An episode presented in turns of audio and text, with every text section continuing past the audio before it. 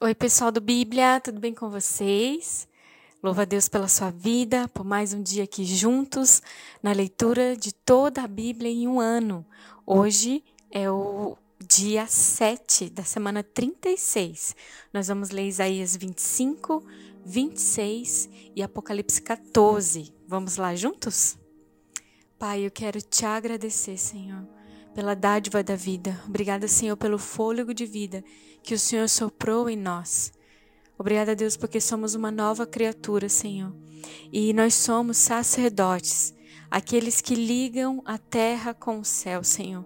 Quando o Senhor nos formou, Pai, o Senhor nos fez o pó da terra e soprou dentro de nós o fôlego de vida, o teu fôlego, Senhor. Existem propriedades da terra e existem propriedades do céu quando o Senhor nos formou. Por isso, somos seres que podem unir essas duas realidades, Senhor. E por isso estamos aqui, Senhor, aprendendo de quem você é, aprendendo do teu coração, aprendendo o que fala sobre o céu, esse lugar que, a qual nós pertencemos, Senhor. Obrigada, Deus, porque nós somos um povo que chamado por ti, chamado de seu, Pai.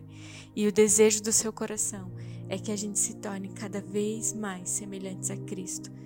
Abençoa-nos no dia de hoje, na leitura do dia de hoje.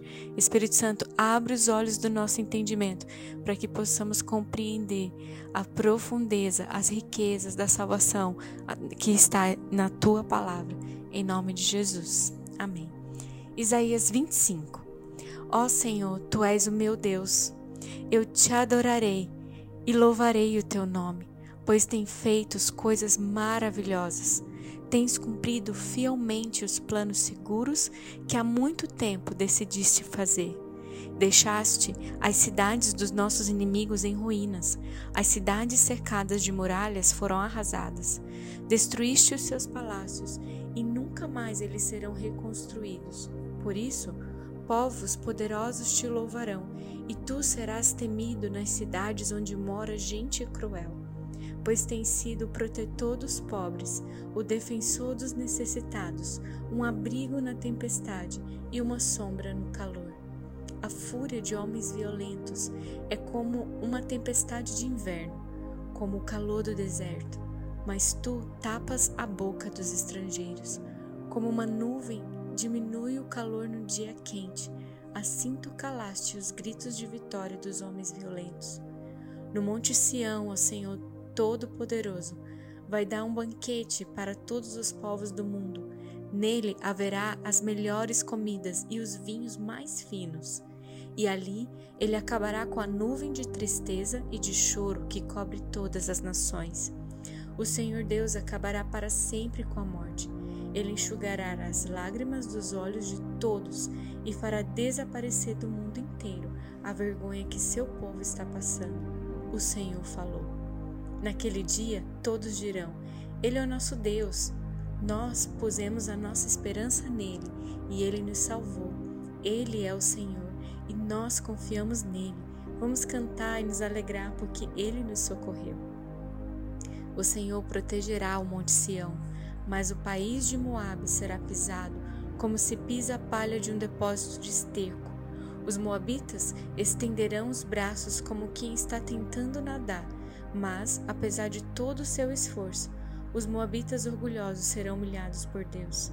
Ele derrubará as altas e fortes muralhas de Moabe e as deixará completamente arrasadas. Naquele dia, o povo de Judá cantará este hino. A nossa cidade é forte. Deus nos protege com altas muralhas. Abram os portões da cidade e deixe entrar o povo que é fiel a Deus e que faz o que é direito. Tu, ó Senhor, das paz e prosperidade às pessoas que têm uma fé firme, às pessoas que confiam em Ti. Confie sempre no Senhor, pois Ele é o nosso eterno abrigo. Ele rebaixou os vaidosos e humilhou a cidade orgulhosa em que moravam. Ele derrubou e arrasou a cidade deles, e agora os pobres e os necessitados pisam as suas ruínas. O caminho das pessoas direitas é fácil. Tu, ó Deus justo, tornas plano o caminho por onde elas andam.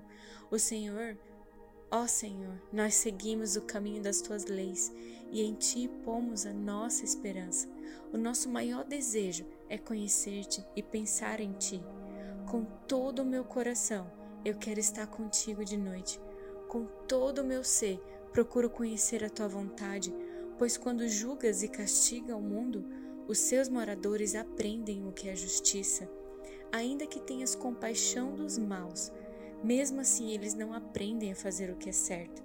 Mesmo aqui, neste país onde o povo é direito, eles continuam a fazer o que é mal e não se importam com a grandeza de Deus, o Senhor.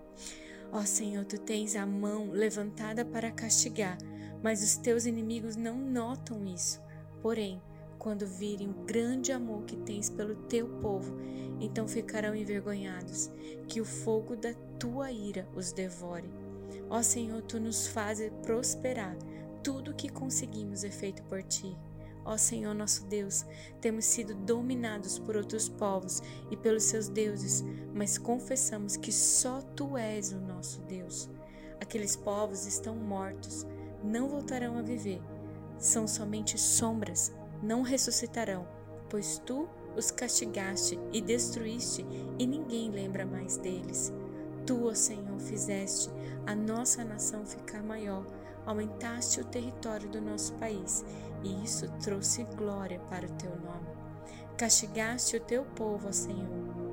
Na nossa aflição, oramos a ti, como uma mulher que está dando à luz, se torce e grita de dor, assim estávamos nós por causa de ti, ó Senhor. Nós sofremos dores de parto e nos torcemos, mas não demos nada à luz. Não conseguimos nenhuma vitória para o nosso país e nem fizemos aumentar o número de pessoas na terra.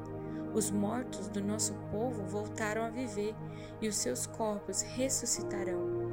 Os que estão no mundo dos mortos acordarão e cantarão de alegria, como o orvalho que tu envias dá vida à terra, assim de dentro da terra os mortos sairão vivos. Meu povo, vão para suas casas e tranquem as portas, escondam-se por algum tempo, até que passe a ira de Deus, porque o Senhor Deus virá da sua morada no céu, a fim de castigar os moradores da terra por causa dos seus pecados, pois a terra não esconderá mais os que foram mortos, mas deixará que apareçam todos os crimes de sangue.